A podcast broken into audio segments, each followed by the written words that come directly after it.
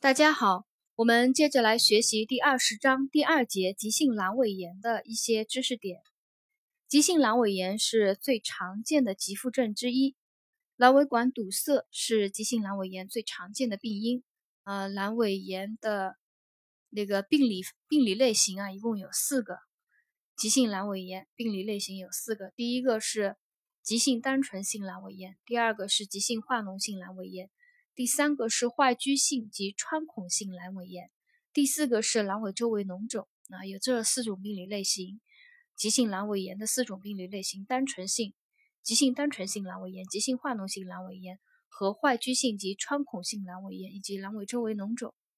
在临床表现当中呢，有两个知识点啊，有两个考点，一个是典型的症状是转移性右下腹痛，还有一个最重要的体征。是右下腹固定的压痛啊！我们在做选择题的时候呢，这两个选项啊不要混淆。嗯，我们记的话怎么记呢？就是右下腹的固定的压痛啊，这个是体格检查的时候发现的，属所以呢，它是属于体征的，是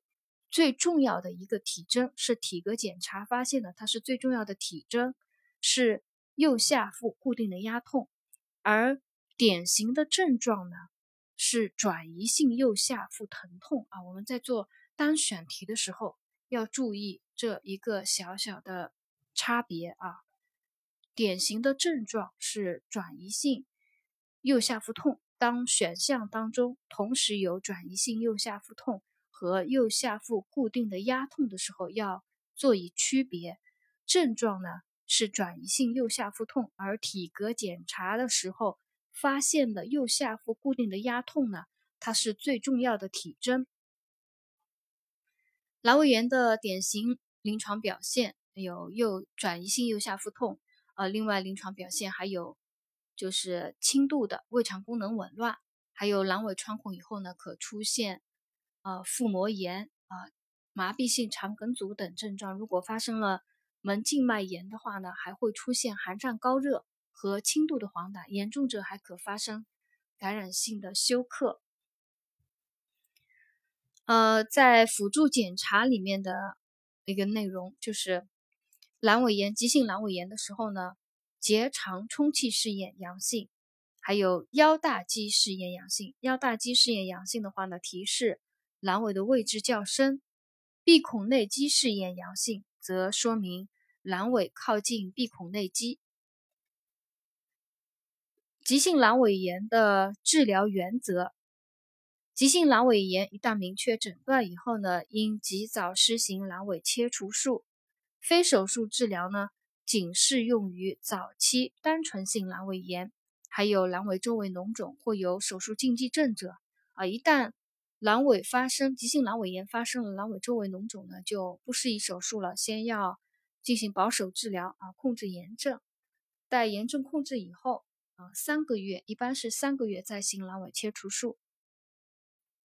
急性阑尾炎的护理措施，术前护理的话呢，指导患者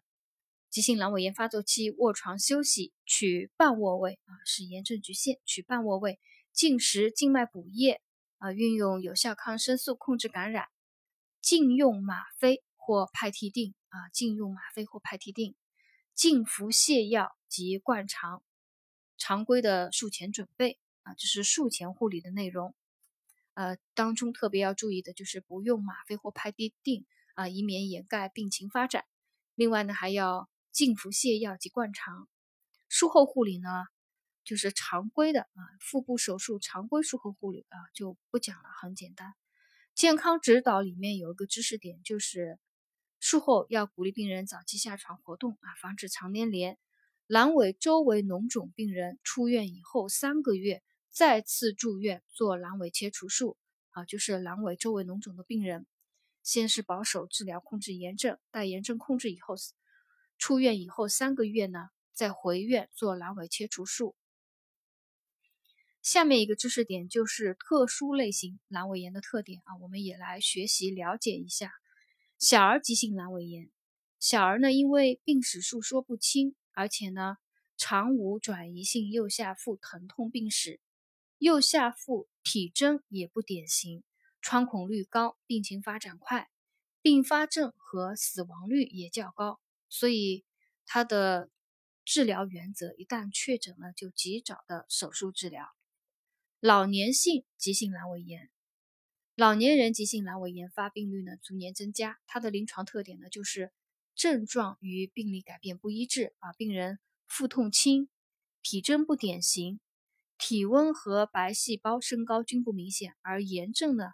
却已经很重了，容易延误诊断和治疗。一旦老年急性阑尾炎明确诊断呢，也是应该及时的进行手术啊。同时要注意老年人伴发疾病，比如高血压、冠心病、糖尿病等啊。手术的时候呢，要注意这些伴发疾病的处理。